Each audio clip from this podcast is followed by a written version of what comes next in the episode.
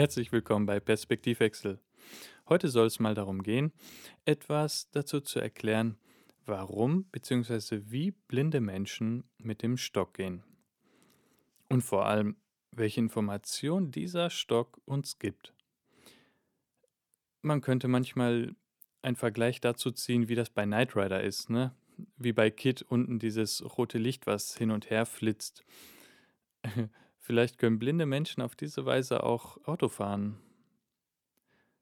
Weil wenn man unter einen Kühlergrill einen Stock montieren würde, der immer hin und her flitzt wie das rote Licht, könnte man die Straße mit abtasten. Ich bleib am Ball. Auf jeden Fall, es gibt ein System hinter dem Stock. Wenn der linke Fuß nach vorne geht, ist der Stock rechts. Wenn der rechte Fuß nach vorne geht, ist der Stock links. Das hat damit zu tun, dass man den nächsten Schritt quasi absichert. Man schaut damit einfach nur, ob da eine Laterne ist, ein Gully, eine Stufe, Bordsteinkante, Tür, Mauer, whatever. Ähm, wo es Probleme geben kann, ist es bei Höhenhindernissen, wie zum Beispiel Hecken oder Bäume, die über einen Zaun hinwegragen. Macht besonders viel Spaß bei Regen, wenn die noch etwas tiefer kommen und man sich dann da das Gesicht wäscht. Es gibt auch dafür ein Hilfsmittel, das heißt Bodyguard. Und das kennt per Laser den Bereich zwischen Kopf und ja, quasi den ganzen Körper des blinden Menschen. Ähm, dieses Gerät wird auf dem Stock montiert und das vibriert, wenn in diesem Bereich etwas ist. Ich möchte euch ein kleines Hörbeispiel geben, wie es klingt, wenn man mit dem Stock geht. Hierfür empfehle ich ja, Kopfhörer, damit man das Stereobild auch getrennt hören kann. Aber schauen wir mal. So, jetzt sind wir draußen. Und ich gehe einfach mal los. Wie ihr hören könnt, dass ich mit dem Stock auf der rechten Seite gestartet bin und der linke Fuß zuerst nach vorne ging. Und nun geht es auch natürlich so im Wechselschritt weiter. Vielleicht finden wir auch eine Laterne. Schauen wir mal. Wenn wir jetzt mal das Beispiel nehmen, wie man es nicht richtig macht, und zwar den Stock und den Fuß auf dieselbe Seite zu machen, äh, werde ich echt euch sagen können, das ist schwer, wenn man es richtig gelernt hat, dann bewusst falsch zu machen. Es könnte damit nämlich auch zu Unfällen kommen, wie die gerade erwähnte Laterne. Wie ist es, wenn man ihr dann begegnet? Warten wir mal ab. Ah!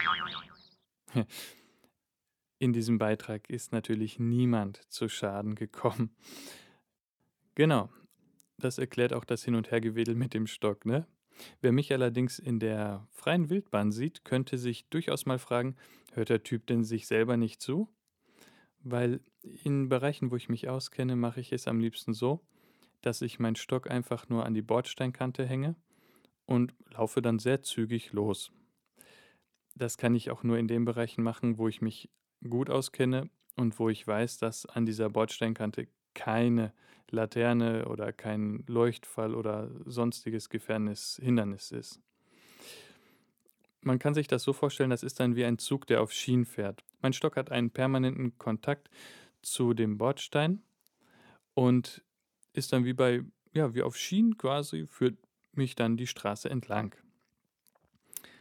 Aber welche Signale oder ja, Informationen gibt uns der Stock noch, außer Boing, eine Laterne?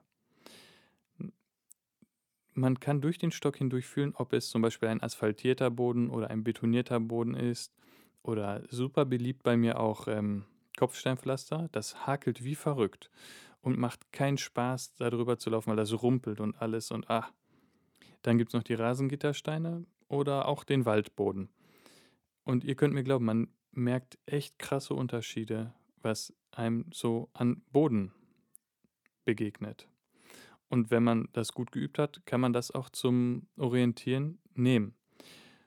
Wie zum Beispiel, ich laufe so lange auf dem betonierten Weg, bis ein asphaltierter Weg kommt. Und dieser asphaltierte Weg ist in der Regel dann eine Straße, wo man dann weiß, okay, ich muss jetzt etwas achtsamer sein und auf passierende Autos achten, ne? Genau. Und diese Rillenplatten, die ich auch schon mal in einem früheren Podcast erwähnt habe, die, die merkt man auch sehr gut. Und die führen einen ja zu Bushaltestellen, Ampeln, manchmal auch zu Eingängen. Und da gibt es auch Besonderheiten. Ich habe ja gerade gesagt, dass ich Bordsteinkanten super gerne habe als Leitlinie. Aber schauen wir mal auf Menschen mit anderen Behinderungen. Wie zum Beispiel Menschen im Rollstuhl, die sagen, boah, bloß keine Bordsteinkanten. Ich hingegen sage, ey, überall Bordsteinkanten, das ist, äh, ist das Geilste. ne? Und ähm, ja, und das ist einfach nicht so kompatibel, aber äh, da gibt es einen richtig guten Kompromiss, der heißt Rollsteine. Ein Rollstein ist eine Mischung aus Bordstein und Rillenplatte. Die Rillen verlaufen allerdings nicht mit dem Straßenverlauf, sondern quer zur Straße. Diese hätten den Vorteil, dadurch, dass sie geformt sind wie ein abgesenkter Bordstein, dass Menschen, die im Rollstuhl sitzen oder einen Rollator benutzen, dieses Hindernis oder einfach diese Barriere wirklich problemlos überwinden können. Und so jemand wie ich, der auf seinen Langstock angewiesen ist, weil so heißt der Kollege, ähm, kann diese Rilleninformation einfach ganz normal nehmen. So hätte man den Vorteil einer wirklich gut leitenden Bordsteinkante ohne Bordsteinkante. In der Praxis habe ich diese Steine allerdings noch nicht angetroffen. Deswegen kann ich nur aus der Theorie erzählen, wie es sein sollte. Vielleicht gibt es unter den Zuhörerinnen und Zuhörern schon jemanden, der diese Steine in echt genutzt hat. Und da würde ich doch sehr bitten, einfach Informationen dazu in die Kommentare zu schreiben oder an info@danielgraumann.de und ich werde, wenn sie dann an mich gesendet werden, diese Informationen hier dann bei Gelegenheit weitergeben. Genau.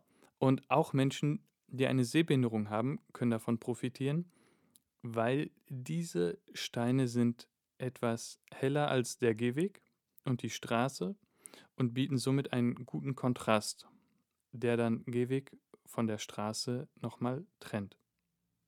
Ja, ich würde sagen, das war's dann für heute. Und wie üblich, in diesem Sinne wünsche ich euch ein schönes Wochenende und freue mich, wenn ihr das nächste Mal wieder dabei seid. Und sage bis dahin, ciao, euer Daniel.